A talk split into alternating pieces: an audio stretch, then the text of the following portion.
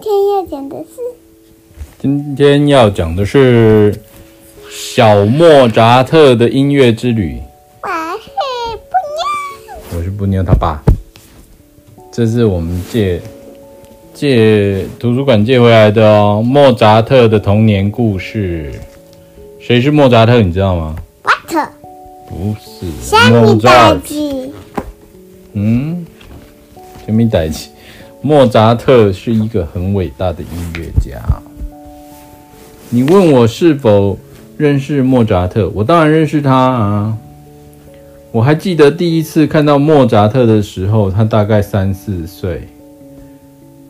他站在姐姐南尼尔的大键琴旁边，眼睛差不多跟键盘同高，看得入神的他，睁着大大蓝眼睛。南尼尔。很有耐心的跟他解释，她是一个女生。对，南尼尔是一个，是他姐姐是女生，莫扎特是男生。莫扎特是哪一个？这个啊，这个。他为什么像女生？不知道，画的比较像女生吧。南尼尔很有耐心的跟他解释，怎么样才能弹出声音。那时候还没有人叫他音乐神童莫扎特，对我们来说，他只是个稚嫩。而且天真的小莫扎特，像小猫。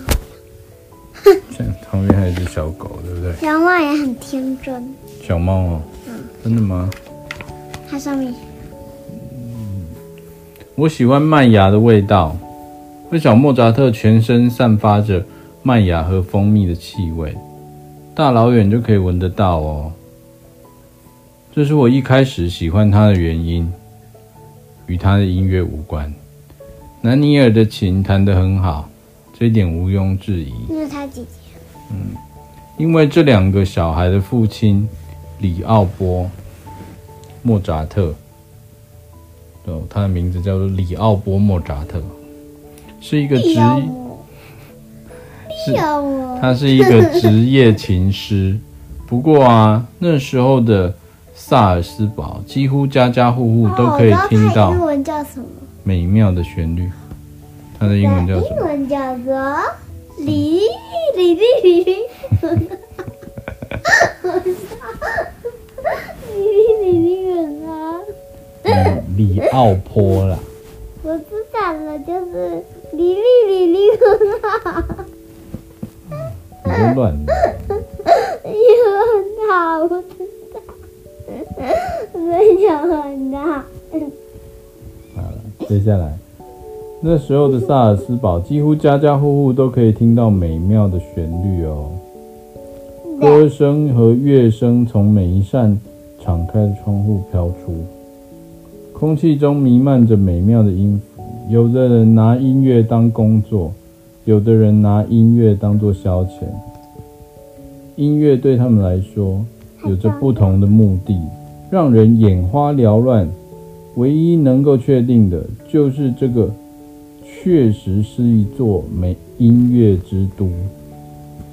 不过，我真的是因为麦芽的关系，才会靠近莫扎特家的窗户。当时我也不明白为什么，后来我才意识到，那是小莫扎特身上所散散发的阵阵麦芽香。什么东西？不知道，这讲故事的人是。是虫吗？还是什么？因为麦芽才接近他。西元，谁啊？嗯，当姐姐吧。几号？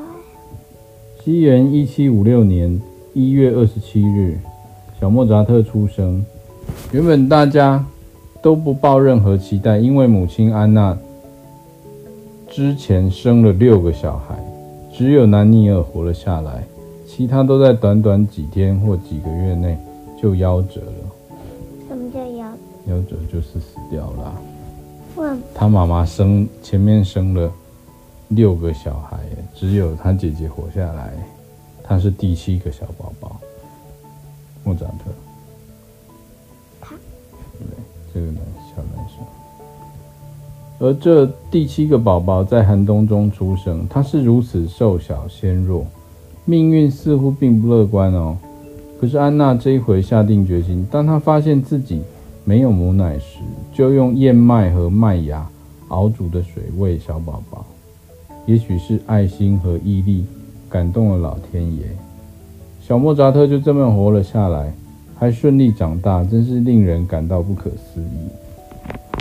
你有觉得不可思议吗？他前面生了好多小孩。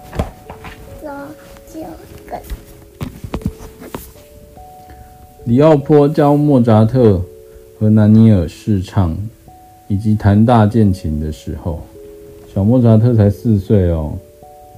小莫扎特其实大家都用小名叫他，他叫做沃夫冈。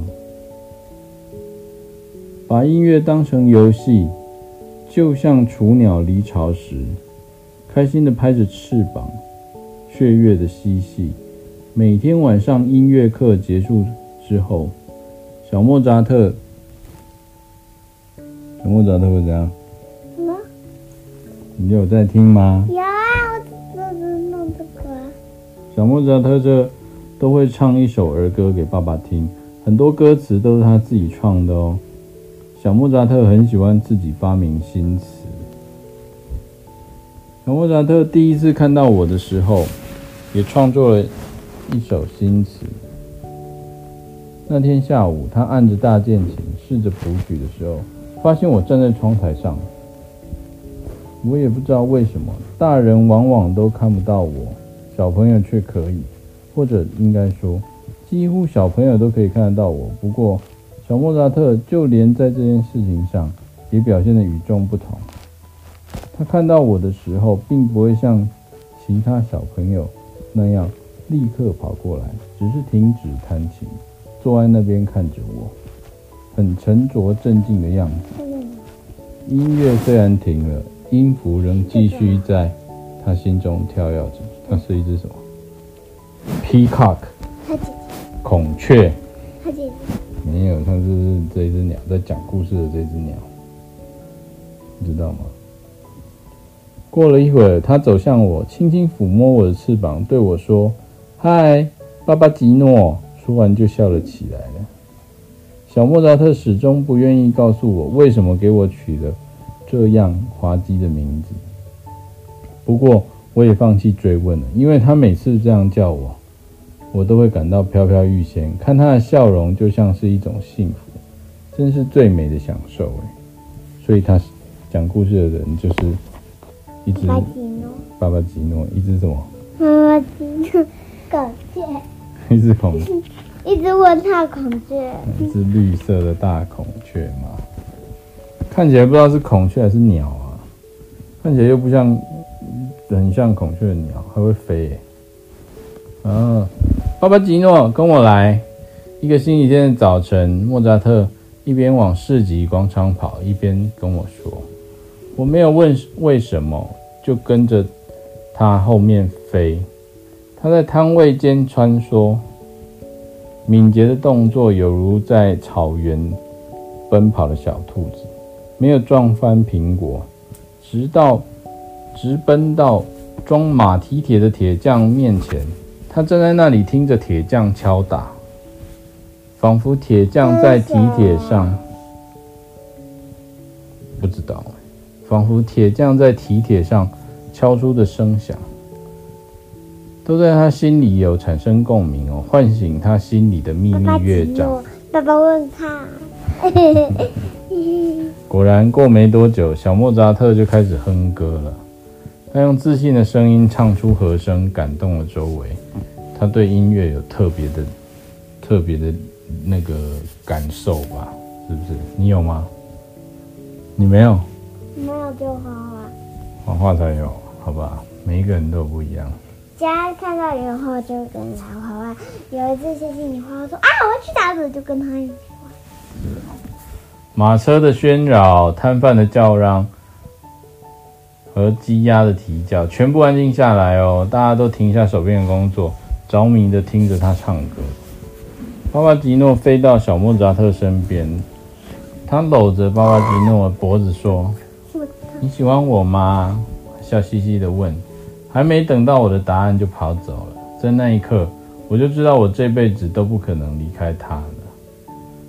小莫扎特，我想我们很快就会一起出发去旅行了。巴巴吉诺的心里在盘算，这不是在想着这些话，他没有讲出来。听完了小莫扎特第一场宫廷演奏会之后，奥地利女王玛丽亚特蕾西亚赞赏地说：“莫扎特先生，你的孩孩子真的是太棒了，他只有六岁耶，可是琴弹得比那些所谓的大师还要好，他真是少见的奇才。”这是父亲李奥波的主意哦。他安排莫扎特和南尼尔到维也纳宫廷表演，让贵族和女王见识一下天赐的神迹。巴巴吉诺没看过小莫扎特这么激动过。他听到女王这么说，就趋前想：谁？爸爸。巴巴吉诺啦。他爸爸是谁？他爸爸是那个李奥波啊。哦，你刚刚没认真听。李奥波要干嘛？李奥波，莫扎特啊，就是他爸爸。莫扎特。他爸爸为什么死？他爸爸啊？他爸爸死？没有，啊爸爸带他去宫廷里面表演。你刚刚都没认真听，请问你刚刚在干嘛？你在干嘛？我在弄头发。哦，你专心一点好吗？我头发很热。巴巴吉诺没看过小莫扎特这么激动过，哎。他听到女王这么说，就趋前想向女王，想向女王鞠躬致谢。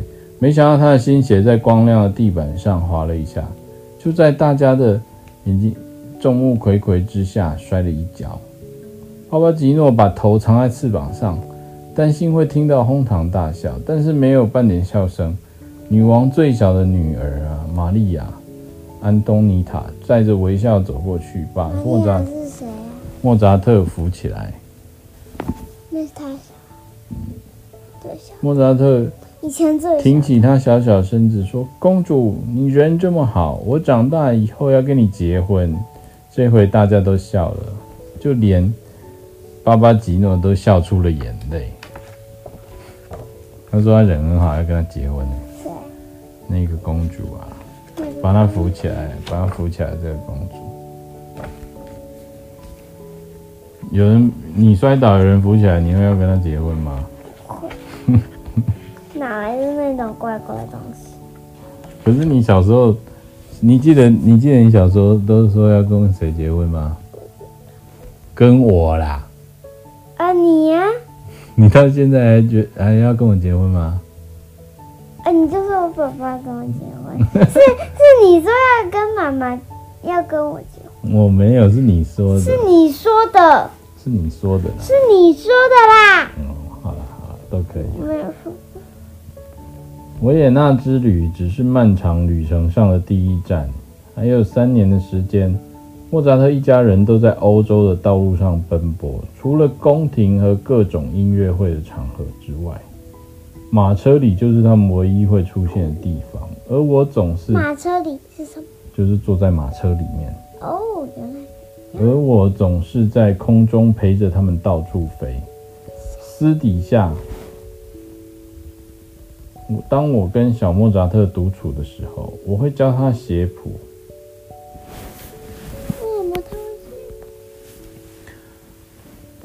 我飞到樱桃树上。摘下最熟最甜的樱桃，再和他一起把樱桃排列在桌面的横线上，就像五线谱在画音符一样。等小莫扎特把整首曲子写完，他就会把樱桃一颗颗的吃掉。李奥波不懂这个儿子为什么老是肚子痛，但对于小莫扎特可以独立写完一整首小步舞曲，一点错误都没有，感到十分的诧异。巴巴吉诺说：“我敢用所有我摘下的樱桃跟人打赌，小莫扎特写的谱真的是无可挑剔耶，有吗？没有啊，不是他教他。对，包括吉诺都叼樱桃来跟他一起写五那个五线谱。你有学五线谱吧？嗯，很少。学校有教吧？有天晚上啊，我听到女歌手，一个女歌手在。剧院的阳台上，用扇子掩面，小声议论着。偷偷在讲说：“真是没良心的父亲，小孩这么小就带着他四处奔波演奏，不送他去学校上学。”其实他和其他人一样，是嫉妒小莫扎特的才华。小莫扎特虽然没有上学，但我每天都会帮他上课。李奥波出现在女歌手的身后，冷冷地说：“他用眼睛看，用耳朵听，所学到的比从书本上学到的更多。亲爱的女士，这是脑袋只有自己的那些人所做不到。”小莫扎特的确是巴巴迪诺所见过最好奇的小朋友。他周游在不同的城市间，接触不同的剧院、艺术家以及音乐家，像海绵一样哦，将点点滴滴的美好全部吸收起来。巴巴吉诺，为什么鸟会讲话？他在讲这个故事啊。他听音乐会的时候啊，安安静静，但是只要一离开剧院，就会问我一大堆关于音乐、乐器、乐曲。乐谱和歌声的问题，我逐一回答，因为我知道那是唯一让他安心的方法。对啊，他会，他离开剧院就会开始一直问问题，一直问问题。为什么呢？因为他对很兴趣。对啊，他对音乐很有兴趣。在那个时代啊，旅行不是一件容易的事哦。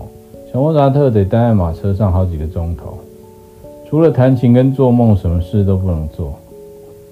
小莫扎特跟巴巴吉诺发发明了一种打发时间的游戏，他们虚构了一个地方叫卢肯王国。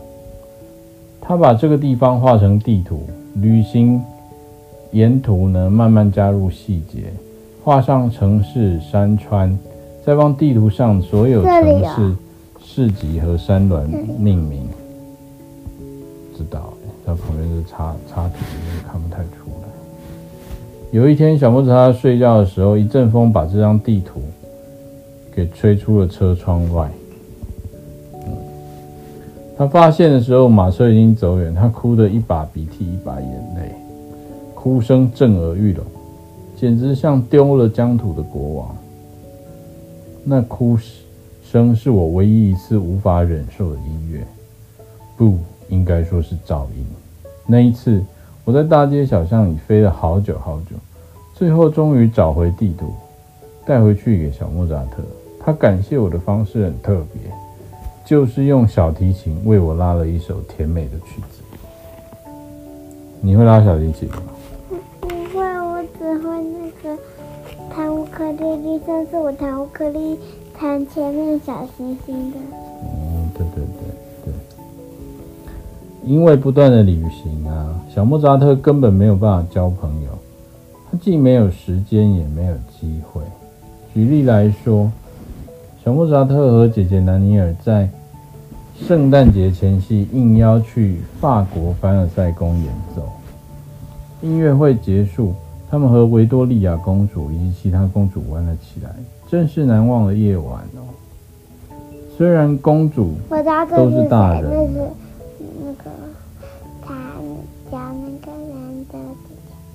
是吗？我我我不知道哎。虽然公主都是大人了，却还是跟莫扎特在大厅的帘幕后面玩起了躲猫猫，跟松鼠一样在皇宫的走廊跳上跳下，还对镜廊做了好几个小时的鬼脸，互相取笑。小莫扎特甚至还躲到维多利亚公主的裙子下面，让公主痒得笑个不停。接下来几天，维多利亚不是啊，他姐姐叫南尼尔啊。你到现在还会忘记他姐姐名字？哇，因为太多了，太多人了，我记不起。接下来几天哦。小莫扎特和姐姐南尼尔忙着参加音乐会和各种宴会，而公主们也恢复到他们原来端庄有礼的生活。虽然他们后来还碰了几次面，但是。那个场合都不是容许他们嬉笑追逐的时候哦。至于汤马斯林利呢，那真是永志难忘的友情。小莫扎特数年后第一次造访意大利，认识了汤马斯。莫扎特一家四口来到翡冷村。他在一个宴会上认识了英国小提琴神童汤马斯·丁利。当时两个人都十四岁，两个少年蹦出深刻的友情火花，两颗心仿佛磁铁般紧紧相吸耶。超像。对呀、啊，因为那时候的穿着都差不多。虽然认识不久，很像啊。却像好朋友一样，有说不完的事哦，聊不完的话题。小莫扎特和父亲在翡冷翠停留三天，他和汤马斯在那三天形影不离。从黑色阿奎拉小旅店到亚诺河畔，从制琴工作室到翡冷翠的所有艺术沙龙，他们两个都在一起哦。他们用德文、英文、法文和意大利文交谈。都没有任何障碍。哦，他好厉害，他可以讲五五种语言。小莫扎特要我会讲两种，还不是三种？你会讲哪三种？嗯，就是还有那个粗的什么？那是什么？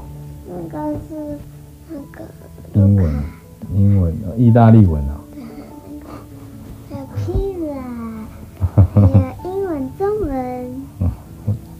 意大利文你根本没有学的。有。意大利文你只会讲什么？披萨。不是还有啊？和那个是还有。好了，没关系，你改天讲给我听。小莫扎特要离开的时候，汤马斯搂着他久久不放，还特别写了一首诗送给这个朋友。这是汤马斯啊，莫扎特送送莫扎特。嗯，汤马斯在马车后面一直追，直到翡冷翠城门口。小莫扎特为了挥手告别，也差点摔出了马车车窗之外。这个就是他们两个惺惺相惜呀，知道吗？惺惺相惜就彼此很珍惜这样。你们现在知道，应该知道我是谁了吧？对。我的翅膀承载着音乐的魔力，我会轻抚小朋友的耳朵，让音乐的印记永远留存，然后我就会离开他们，让他们自己在锦绣前程上继续发光发热。但我和小莫扎特关系不同，即使他长大了，我们还是能能够继续见面，一起玩耍。叫他那个的那个，不不知道哎、欸，还是他现在要讲吗？一起玩耍，我们从未分离哦。虽然他从事音乐创作的时候未必需要我，可是每当他想念我，我的羽毛就会感到骚动，没办法不飞去找他。今天就是这样，我的飞翔没有任何目的地，任凭风把我带到伟大莫扎特的乐曲中，我又可以重温他的笑声、嬉闹、麦香。麦芽香味，以及他在窗口的欢乐呼唤，巴巴吉诺，你会吗？哪里有巴巴吉诺？巴巴吉诺。哪里？他的音乐，他的音乐就像一阵阵悦耳动听的微风，在全世界每个人的耳畔间不断的回旋。故事完了，这个就是小莫扎特的音乐之旅。虽然爸比不太懂，但是你懂吗？你懂？莫扎特是谁？那个我记不起来人，我只知我只知道那个图画，我看图画的。好啦，各位晚安。臭布妞要睡觉了。那个，因为这一次的肺炎，所以。学校还在放假，他每天都有点晚睡，早上因为我还要起来上课。对，他最近都在安亲班，但是那个下下礼拜要开学了，我不知道怎么办。他每天早上都，如果照他现在的时间起床，他一定都会迟到。因为安亲班不会迟到，安亲班是九点迟到。好吧，我们就先这样喽。妈妈，宝宝呀呀呀。